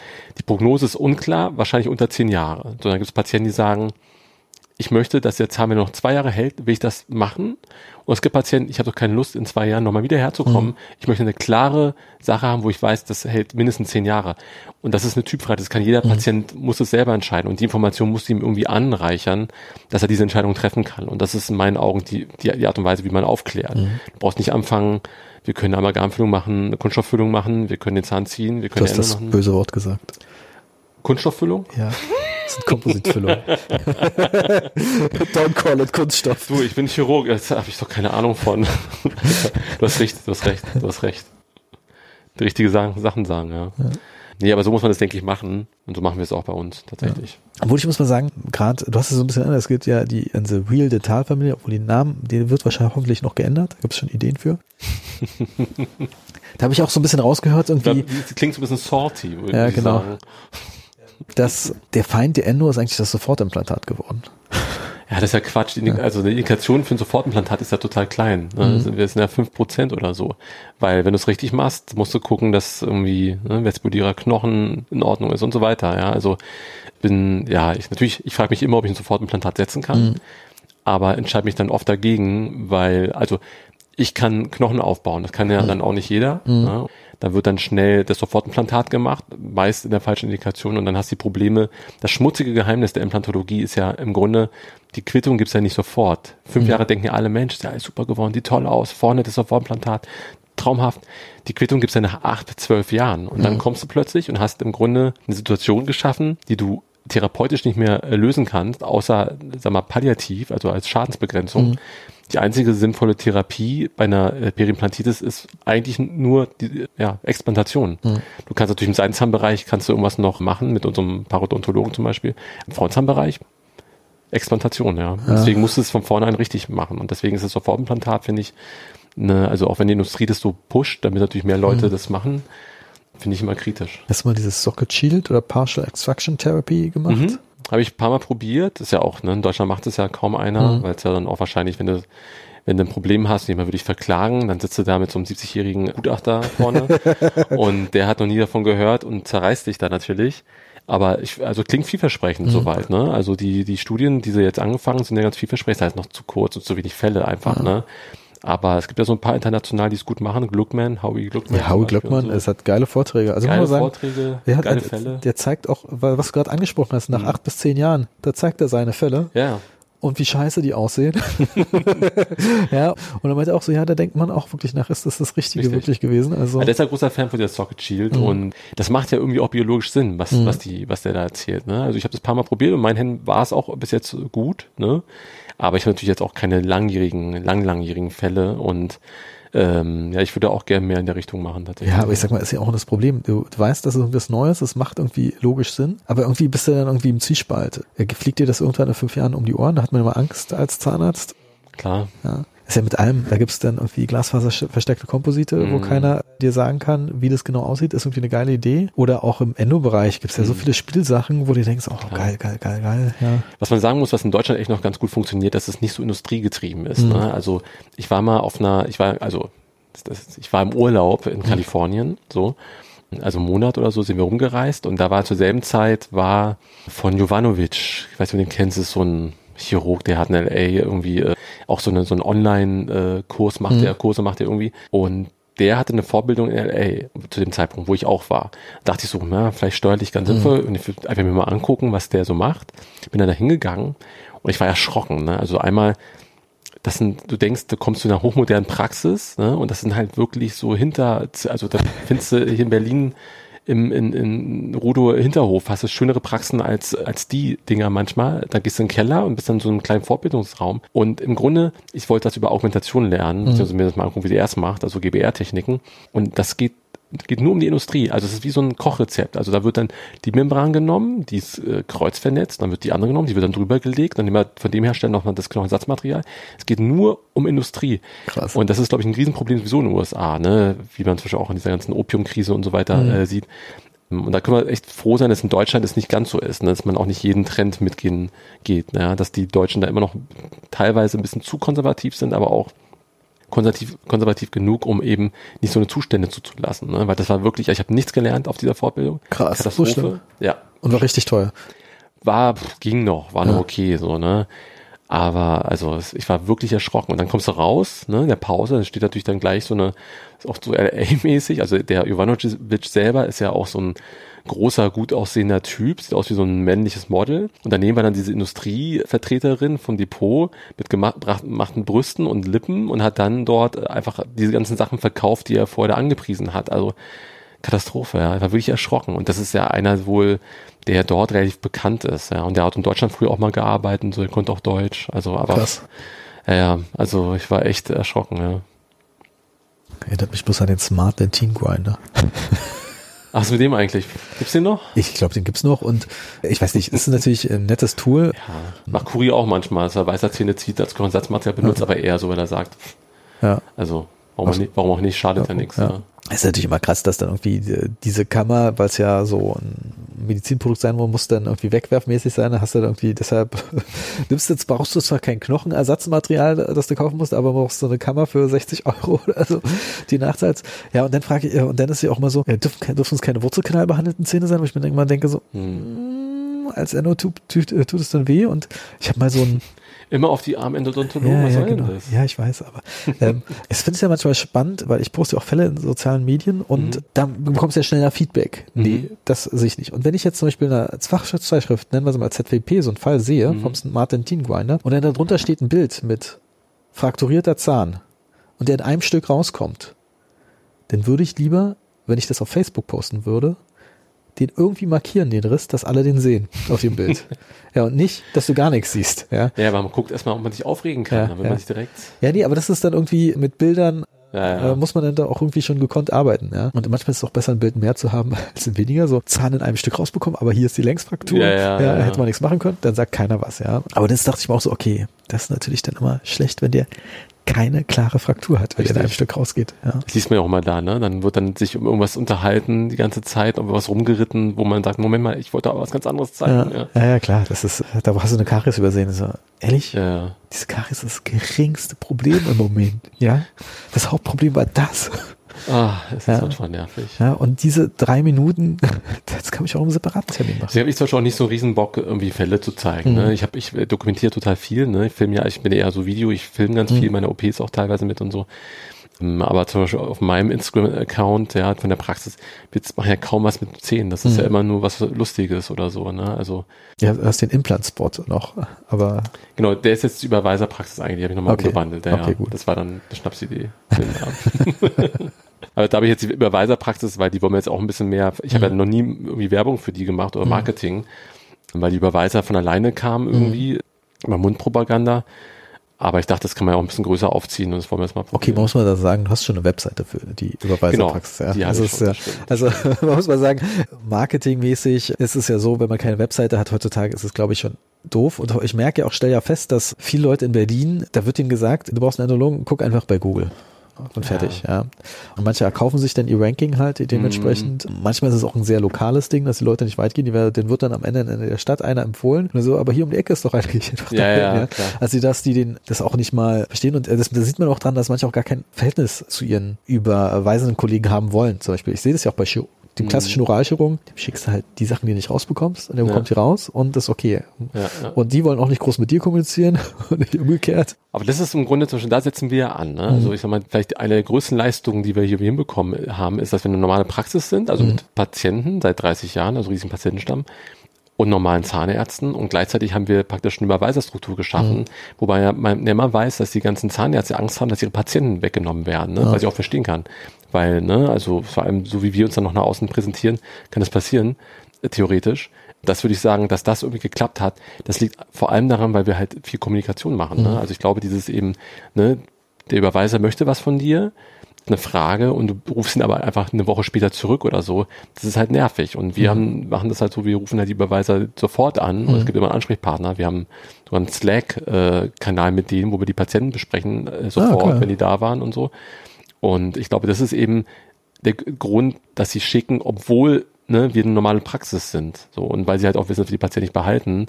Ich sage immer, also wenn mal ein Patient kommt, der sagt, ach, wie ist denn das hier, kann ich mich hier auch behandeln lassen? Dann sage ich immer, Sie können sich überall behandeln lassen, nur nicht hier. Also wenn Sie unzufrieden sind mit Ihrem Zahnarzt, Ja. Sie können woanders hingehen, aber hier können wir Sie nicht behandeln, auf gar Ja. keinen Fall. Ne? Und Ja, verstehen das muss man auch straight durchziehen. Es gibt aber, aber ich habe festgestellt, in, in sieben Jahren, äh, in denen ich im Süden war, paar penetra- so penetrante Patienten, das kann man sich gar nicht vorstellen. Die sind dann so clever, die kommen dann mit ihrer Tochter oder ihrer Frau an Hm.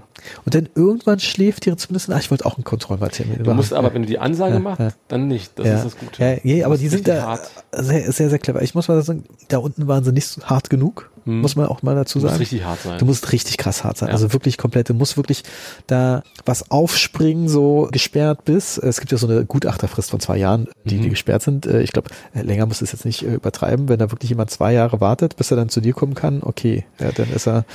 Naja, und du musst vor allem, ich meine, das, was du sagst, eben dieses Verhältnis zum Überweiser, wenn das nicht mal, besonders gut ist. Also wir kennen unsere Überweiser, wir sind natürlich auch, wir haben jetzt keine hundert Überweiser, Mhm. Ja. so, aber Da brauchst du eigentlich bloß zehn Überweiser, die dir regelmäßig Sachen schicken, überweisen. genau. Ja. Ja. Ne? Und wenn du jetzt aber ein gutes Verhältnis mit dem hast, ja, und das, das baust du ja auf durch die Kommunikation. Und du hast, also, ne, ich habe, ich suche mir die auch, naja, gewissermaßen irgendwie auch ein bisschen aus. Also ich habe keinen Bock auf irgendeinen, der mir nur, sagen wir, Mist schickt Mhm. und alles falsch macht. Und ich hole ihn nur aus der Scheiße die ganze Zeit. Mit den, also mit der Endos zum Beispiel, ne? Also wir haben auch Ja, ein der paar, Klassiker ist ja, ähm, Genau, ich habe perforiert. dann, nee, ich habe dann ein Instrument abgebrochen, aber Genau. sag's dem Patienten nicht. Sowas zum Beispiel, ne? Also darauf habe ich keinen Bock. So, deswegen kann man sich natürlich die Überweise ein bisschen aussuchen. Und was ich natürlich auch mache dann beim Patienten, dass ich den auch wirklich anpreise. Ich sage dann, Mensch, wissen Sie, das ist ein toller Überweiser, den Sie da haben. Ich will mich von dem behandeln lassen. Also froh, dass Sie so einen haben. Wir haben ich kenne auch ganz andere Zahnärzte. Mhm. Gehen Sie zu dem zurück, da machen Sie alles richtig. Also das kommt eigentlich nicht vor, wenn du da ein bisschen. äh, Aber, es, aber sowas kannst du ja auch nur sagen, wenn du den Typen auch kennst. Das ist ja auch, kommt ja auch noch dazu. Klar, das ja. ist es natürlich, ne? Aber ich meine, ja, das, wie du schon selber sagst, man muss ja jetzt ja auch nicht auf Masse gehen, ne? Weil Mhm. Das kriegst du ja auch nur wieder, wie es, ne, wie es eher machen wir nicht. Mhm. Und Weisheitszähne, weiß ich auch nicht, ob immer alle raus müssen. Das verstehe, habe ich auch nicht verstanden, warum dogmatisch immer alle Weisheitszähne rausgezogen werden müssen, ja. Ich habe auch nicht verstanden. Genau Also wie, nie. Warum? genauso wie ich wurde mal gefragt, also war ich in München auf einer Fortbildung und habe beim Airbnb Mhm. gewohnt, das war gerade Oktoberfest, alles teuer und da war das halbwegs günstig. Die meinte, ach, du bist Zahnarzt, okay. bei meinen Kindern geht es darum, das Lippenbändchen zu durchschneiden oder, äh, oder nicht. Und ich stand da echt so, Lippenbändchen. Also in der Uni haben wir nie drüber gesprochen. In der Praxis hat mich noch nie jemand gefragt. Ist es so ein München-Ding, dass wir das automatisch als Add-on mit anbieten. Komisch, ne? Ja. Und dann habe ich mich mal informiert. Ich ärgere mich, dass ich diesen Artikel nie gespeichert habe. Mhm. Da gab es anscheinend wirklich einen Artikel, da haben sie mal überlegt, wie ist es denn mit Diastema und Lippenbändchen oder was? Gar keine Evidenz. Nix. nix ja, gar nichts. Also es gibt nicht mal wirklich Daten dazu. Ja. So traurig ist das. Und es ist einfach sowas, was gemacht wird. Ja aber keiner weiß, ob das was bringt und, und es sind immer so diese eigenen Wissen. Ja, ja, klar, macht schon Sinn. Ja, also ja, ich, ja. auch dieser Weisheitsszene, also warum, warum müssen die jetzt raus? Ja, die, die sollen ja raus, aber warum denn? Also ja. warum muss ich denn einen relativ, sag mal, invasiven Eingriff machen, der auch ein gewisses Risiko hat im Unterkiefer? Warum muss man das jetzt machen? Weil die haben doch gar keine Beschwerden, der drückt, das, den Druck ist ja schon tausendmal widerlegt mhm. worden und so. Also ja, die drücken nach vorne, das ist ja geil. die drücken alles nach vorne. Der eine Zahn drückt die ganzen sieben Stück vor ihm nach vorne. Ja. Es macht überhaupt keinen Sinn. Habe ich nie verstanden, ja. Nee, das Lustige war, bei mir war es auch immer die also Diskussion, also nicht die Diskussion, war immer klar, brauchen wir wahrscheinlich nicht rauszumachen, ist genügend Platz, hast du den besten Kiefer von deinen Geschwistern. Mm. Aber ähm, da war ich in den USA, als ich in Ausland ein Jahr war, äh, mhm. Schulaustausch an, und da war auch gleich so Standard, ja, and we have to take the uh, third molars out. ja. Keine Ahnung warum, ja. ja. Habe ich nie verstanden. Ja, ich sag mal, jetzt ist mit der neuen Leitlinie von vor zwei Jahren, das ist ja eh alles so ein bisschen, hm. jetzt ist mein Ding immer so, können sie die überhaupt äh, putzen oder nicht? Also wenn, ich muss jetzt nicht warten darauf, dass sich so ein kariöser genau. Achter ha, genau, ja. hochgeht. Da haben wir ja einen Grund wenigstens, ja, ne? klar. Also grundlos, der noch nicht mal draußen ist irgendwie, dann schon alles aufmachen und dann rausholen. Also rausholen, wenn es einfach ist. ja, genau. Ja. ja, verstehe ich manchmal nicht. Aber ich meine, sowas kannst du ja auch diskutieren mit Überweisern, ne? Mhm. Oder dadurch, dass wir die drei Disziplinen Paro, Endo und mhm. Plantologie oder Chirurgie hier haben, kannst ja auch die Fälle ganz anders diskutieren, ne? Weil sonst, ich meine, du bist Endodontologe, du theoretisch müsstest ja dann, also da müsste der Überweiser, der zu dir schickt, wenn er eine andere eine Meinung haben wir zu dem Thema oder ein Paro-Läsion, ja. du kennst dich damit aus, ne, weil du eben auch dich viel informierst und einfach ein guter Behandler bist. Aber wenn du jetzt einen, den 0815 Endodontologen hast, dann müsste ja eigentlich noch ein Parodontologe drauf gucken, wenn du schon eine Paro-Endoläsion hast, ja. Also. Ja, sag mal so, das Problem ist, ich habe ich hab ja immer noch meinen Telefonjoker. Mhm. Frederik Kaufmann, der ja lange an der Universität Würzburg mit Stefan Fickel zusammengearbeitet mhm. hat, Professor Schlagenhoff. Das ist so mein, toll, mein Joker war es. Das, das kann ich dann auch mal äh, per WhatsApp einfach, ein, mhm. also natürlich nicht per WhatsApp ein Röntgenbild äh, rüberschicken. Bitte? Auf einen, also, einen gesicherten, auf einen gesicherten Kanal Einverständniserklärung mit dem Streamer, Patienten. wenigstens Streamer.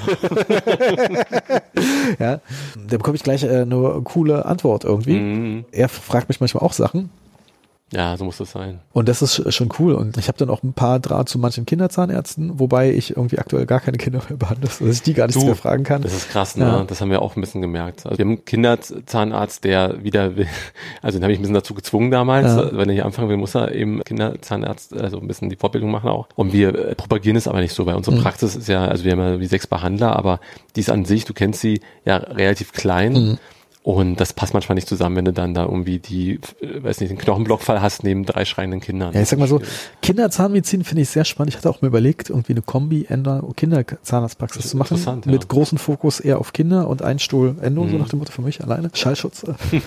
ja. Aber das Problem ist, du verlierst schon, wenn du nicht einen Monitor an der Decke hast. Mhm. Dann hast du schon Stimmt. verloren. Ja, ja.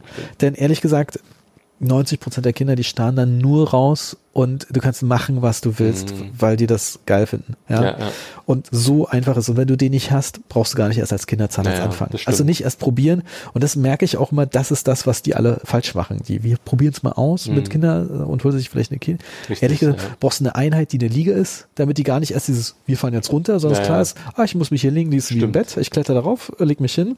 Guter Punkt, Punkt ja. ja. Das ist ein Punkt, Monitor an der Decke, und Ruhe. Und dann muss, und dann ist es das traurig an der Kinderzahnmedizin. Du verdienst ja mit den sozial schwachen Fällen, die du in Vollnarkose machst. Richtig. Du musst natürlich so managen, dass du nie wieder in Vollnarkose packen musst. Mhm. Aber du brauchst halt einen, irgendwie einen Anästhesisten und Aufwachraum, Einladraum und äh, das alles, was dazugehört. Ja. Dazu, ja.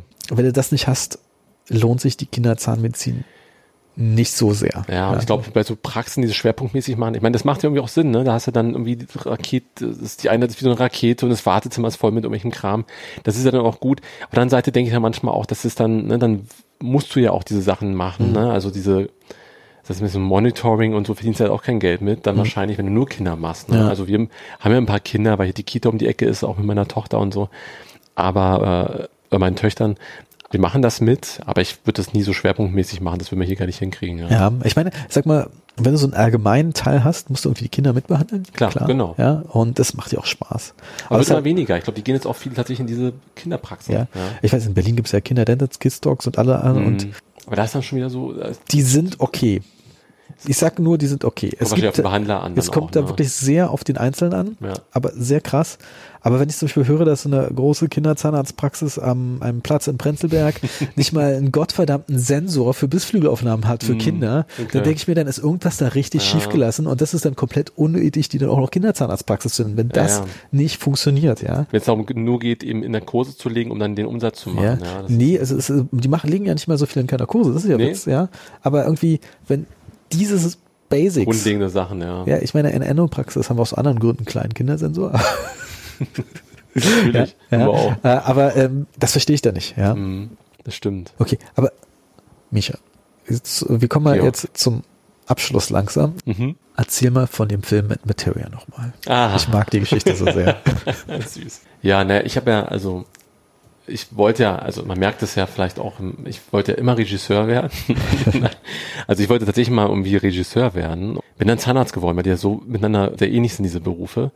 Nee, und irgendwie hat es nie ergeben. Ich habe halt so Musikerfreunde, unter anderem Materia auch. Martin, du bist ja auch Fan, glaube ich, ne, von ihm. Bester Typ der Welt auch, wirklich netter Mensch. Ja, dazu und, muss man vielleicht sagen, ich habe mal über meine Kanäle mhm. austesten lassen, braucht Martin Zahnarzt. Und er wurde dann tatsächlich auch vom Kumpel vom Kumpel gefragt mhm. und meinte, nee, der hat so ein Bro-Verhältnis mit seinem Zahnarzt ist unmöglich, die, dass er die Praxis weg. Ja? Guilty. Ja? Und dann meinte, meinte er aber, aber bei Casper hast du vielleicht eine Chance. Schon zu spät. ich wusste es. Casper ist auch hier. Darf ich sagen, weil er ja, nee. äh, was haben Post, äh, liked von uns. Okay. Ja, nee, genau. Ich kenne halt, also, ne, wir kennen uns vor allem durch seine Produzenten. Das sind meine Freunde, Kindheitsfreunde. Mhm. Das sind eine Clique von so neun Jungs, die alle in Berlin aufgewachsen sind. Wir kennen uns seit 30 Jahren alle und seine Produzenten, das, also, die waren, sind meine Freunde und die machen jedes Album mit ihm und mit Casper und mit Peter Fox und, und äh, Seed und so. Dadurch kennen wir uns und auch schon länger, bevor der irgendwie auch bekannt wurde. Er war dann bei mir in der Praxis, also öfter, er hat ja auch nicht so viel Zeit, auch keinen Bock auf Zahnarzt, aber wenn er mal kommt und so, sehen wir uns und dann hat er mal gesagt, ja, du, und ich behandle seine ganze Familie, die kommen extra mhm. aus Rostock angefahren, um hier behandelt zu werden, so. Und dann meinte er so, ja, soll ich mal was machen, so, so werbemäßig oder so, sag Bescheid, dann machen wir das ich glaube, er dachte, er macht dann so ein, so ein Video oder sowas, ein Selfie, irgendwas. Da ich so, okay, dann überlege ich mir mal was. Und dachte, wenn, dann machen wir es richtig, so. Ja. Und das Gute an dieser Praxis ist also, durch, dass wir halt, sag mal, in Social Media so, sag mal, relativ witzig auftreten und dann Kopf machen, haben wir wahnsinnig viel und weil ich auch hier aufgewachsen bin und meine Freunde mhm. halt alle irgendwie so kreativ Leute sind und dadurch kommen halt immer die nächsten und die nächsten, ähm, haben wir hier wahnsinnig viele Leute so aus der Filmbranche, so. Und dann habe ich meinem Kumpel, habe ich dann äh, gesagt, okay, dann machen wir so, ein, so einen kleinen Kurzfilm mit ihm, wie so eine Art Werbefilm, aber so ein Kurzfilm, wo die Werbung nur so ein bisschen am Rande ist, aber einfach mal mich ausleben, scheiß drauf, kostet Geld, alles egal, das machen wir. Und dann habe ich ihm das halt gesagt, Martin habe ich dann gesagt, pass auf, so und so machen wir das jetzt. Also, Wäre das okay für dich? Also drei Drehtage und richtig auf die ja. Kacke hauen und so. Und er meinte, und er ist halt wirklich so, das muss man sagen, er ist wirklich ein krasser Typ. Also nicht umsonst ist der halt irgendwie auch so erfolgreich. Der zieht Sachen durch und der steht immer zu seinem Wort. Also mhm. wirklich, wenn er dir das sagt, dann macht das auch. Dann hat er gesagt, okay, ja, machen wir. Klar, ist geil, ist lustig, ist witzig. Er sagt mal, mega, mega Idee, machen wir. So, und dann habe ich halt eben die ganzen Leute hier rekrutiert aus der Praxis also Kameramann und es waren ja alles Profis außer mir. Ich habe es noch nie gemacht, aber war egal. Mir ging das halt dann und dann habe ich halt eben äh, dann die Regie sozusagen übernommen, was ja relativ einfach ist, weil ich habe die Geschichte selber geschrieben. Die Profis drumherum machen natürlich alles. Ne? Mhm. Also wenn ne, Licht und so, das mache ich nicht, sondern das macht dann eben der der Lichttyp, der das dann auch kann und der Kameramann macht die Sachen mit ihm zusammen. Ja, und dann kam der halt dann für drei T Drehtage von 7 bis 21 Uhr, wie selbstverständlich. Er sieht ja manchmal privat aus wie so ein, wie so ein Penner mit so komischen kurzen Hosen, kommt er angefahren. Und das ist ja wirklich der fotogenste Mensch, den ich kenne. Also, dann wird er so ein bisschen, geht er in die Maske, kommt raus und guckst auf diesen Monitor und denkst so, ey krass, sieht der gut aus. Und so Typen, also auch andere Typen, die so am Monitor vorbeilaufen, dann so, Mann, sieht der schon wieder gut aus. Ey, ist so wie halb acht und der sieht so wie aus dem Ei gepellt aus, so, ne? Also krasser Typ. Und dann haben wir halt dieses, diesen Dent-Boss, diesen Film gemacht. Mhm der ja auch ein bisschen trashig ist und so, aber irgendwie ganz witzig, so ein bisschen Zahnarztkram auf, mhm. aufs Korn nimmt und so. Und wir tauchen da ein bisschen auf. Und dann haben wir das noch geschnitten und so, ne? Und dann richtig so Grading und allem drum und dran. Wir hatten das Savini, äh, Quatsch, wie heißt das, Savoy Hotel, ja. was ja auch so ein, so ein bisschen künstleraffin ist, so, die waren dafür zu haben, dass wir da auf der Dachterrasse was gedreht ja, haben. Ja, das so. haben sich wahrscheinlich jeder gefragt, wo wurde das gedreht in Berlin? Savoy, Savoy Hotel. Hotel, genau. Richtig, richtig geil. Also natürlich muss man das auch bezahlen, aber halt auch nicht so viel, weil die halt auch Bock auf sowas haben. Also wirklich cool. Und dann über drei Ecken kennt man die dann irgendwie wieder und so. Wir haben ja auch so dann irgendwie Schauspielerinnen, die dann irgendwie die Leute kennen hat so einen Spaß gemacht. Und dann haben wir das halt irgendwie geschnitten und dann haben wir so eine Premiere gemacht. Da konntest du ja leider nicht, wir ja. nur eingeladen. Ja, ich weiß leider. Äh, ich ärgere mich immer noch. Am selben Tag abgesagt, ja. werde ich nie vergessen. das war auch mega geil, hat krass Bock gebracht alles. Und ja, genau, dann haben wir diesen Film gemacht, der dann auch ein bisschen Aufmerksamkeit bekommen hat irgendwie. Und ja, also mir macht das sowas Spaß. Und das machen wir ja auch. Ich habe da mit diesem Kumpel zusammen, also indem ich den Dempos geschrieben habe, das ist ein, auch einer aus dieser Clique. Der ist eigentlich Schriftsteller haben wir dann so eine kleine Firma gegründet, dafür mhm. extra, um das irgendwie steuerlich irgendwie abzusetzen und so. Jetzt haben wir aber ganz viele Anfragen bekommen, wer die, die Videos gemacht hat irgendwie. Mhm. Und ähm, diese Videos, ähm, genau, jetzt haben wir, machen wir praktisch so kleine so Werbevideos für andere Zahnärzte, für Dentalfirma haben wir jetzt eine und so ein Dentallabor. Und ich liebe das. Das ist so meine Art, mich nebenbei auszuleben. Ja, geil. Ja. Aber jetzt eine Sache. Mhm. Meinst du es hat was gebracht, dass du hier aus der Gegend kommst und ausgewachsen bist für deine Praxis? Das finde ich immer sehr spannend. Ist dieses, ja. also auch in Berlin bringt es was. Ähm. Auf jeden Fall. Also ich, ähm, das, also, das ist eh, ne, Berlin ist ja, ist ja im Grunde eine Zusammenfügung von mehreren Kiezen, ne? Also mhm. das sind ja mehrere Dörfer zusammen. So, also hier ist es teilweise witzig, die Patienten kennen sich von aus privat und treffen sich dann hier bei unserer Zahnarztpraxis zufällig. Also wie du bist auch hier und das habe ich schon ganz oft gehört. Und ähm, bei mir ist es so, ich bin natürlich hier aufgewachsen und ich habe meine Freunde auch, ich bin am, hier am Arnauer Platz aufgewachsen in Charlottenburg. Und die Praxis ist jetzt hier am Färbiner Platz in der Nähe, also nicht weit weg. Ja, und irgendwie meine Freunde kommen dann und empfehlen dann weiter, ne? Und deswegen habe ich ja auch so ein paar Promis, weil die sich natürlich dann untereinander auch befreundet sind und dann weiterempfehlen. Also das bringt schon eine Menge, klar. Also es ist schon, ich weiß nicht, vielleicht wäre das auch in, wahrscheinlich Mitte wäre es auch gut laufen, weil wir ja viel auch dafür tun. Ne? Das mhm. ist ja auch ein gewisser Aufwand, den wir da betreiben, ne? Aber ich glaube, dieses familiäre, was wir auch, sag mal, was glaube ich die Leute auch in der Praxis hier fühlen, was glaube ich auch eine der Stärken ist, dass man eben durch die, die Größe an sich mit 30 Leuten, wenn man denkt, das könnte ja auch so eine Medikoklinik sein mhm. oder sowas. Aber es fühlt sich nie so an, weil die Praxis kleiner ist und weil es eben familiärer ist. Und die Leute, ich, wir duzen alle. Ne? Mhm. Ne? Also ich komme halt bei Neupatienten, sage ich, wollen wir uns die nur duzen. Echt? Ähm, Was ja, ziehst du durch? Geil. Ziehen wir eigentlich durch. Also ja. jetzt klar, wenn einer irgendwie. Das ist die eine Praxis in Kreuzberg mit Kofferdamm. Da wurde auch nur geduzt. Ja. Und der Zahnarzt meinte original, ich weiß nicht, als ich hier angefangen habe, Kreuzberg haben uns alle geduzt. Ich weiß gar nicht, wer mit dem Siezen wieder angefangen hat. Aber finde ich geil. ist ganz cool. Also, also per Personal auch.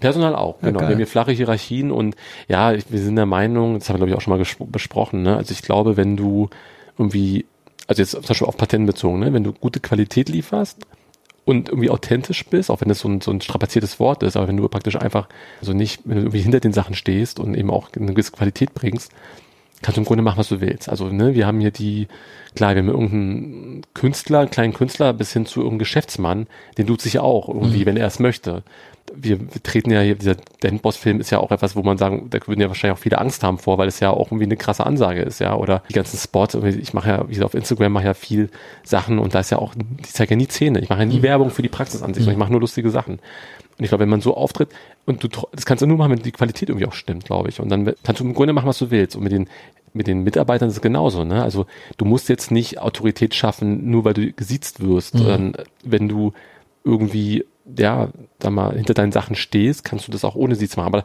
das kommt, glaube ich, immer auf die Leute an und das Personal kommt ja auch zu dir, was zu dir passt dann mhm. irgendwo am Ende. Ne? Also bei uns funktioniert das sehr gut. Ich sitze jetzt keine 80-jährige Oma, äh, du jetzt keine 80-jährige Omi oder sowas, ne? Das mache ich schon nicht, aber wenn das irgendwie passt, und ich, das sind ja dann oft Leute, die das mögen, was wir machen, mhm. dann passt das wieder irgendwie mit dem Duzen. Und ich fand das irgendwie, ich habe das mal mitbekommen, es gibt so eine so eine innere Medizins, Medizinpraxis in in Schöneberg. So, die sind relativ bekannt, die machen viel zu HIV-Patienten. Ich habe keinen Hausarzt, aber da bin ich hingegangen, weil ich mal Blut abnehmen wollte, weil ich die cool fand. Da gehst du rein und die sagen, fragen vorne an der Rezeption schon so, ja, wie sieht's aus, wollen wir uns duzen oder siezen? Dann würde ich das nämlich hier äh, schon eintragen für alle und dann sagt man, ja, duzen wir uns und dann sind die alle so nett und okay. so, als ob du dazu also wir hatten mal, als wir den Dempos gemacht haben, haben wir so einen Artikel in einer, in, einer Zeitung gehabt, ich glaube mit Vergnügen oder irgendein Online-Blog, mit mhm. Vergnügen mhm. war es, glaube ich.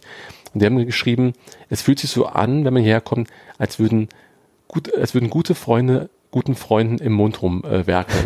Äh, das fand ich irgendwie geil. das, ist, das ist wirklich gut. Ja. Ja, das zum Thema, du machst nicht so viel Marketing. ja, für die Überweiserpraxis noch nicht, aber das ja. kommt jetzt. Also Micha, vielen Dank für, dein, ja, für das Gespräch und äh, hoffentlich war es nicht das gemacht. letzte. Ja, ich hoffe auch, von mir aus gerne. Ist schon vorbei oder was? Ja, okay. Sie haben die 1 Minute 15, äh, 1 Stunde 15 Schallmauer durchbrochen. Okay, na gut, dann müssen wir es mal vertagen aufs nächste Mal. Ciao. Ciao.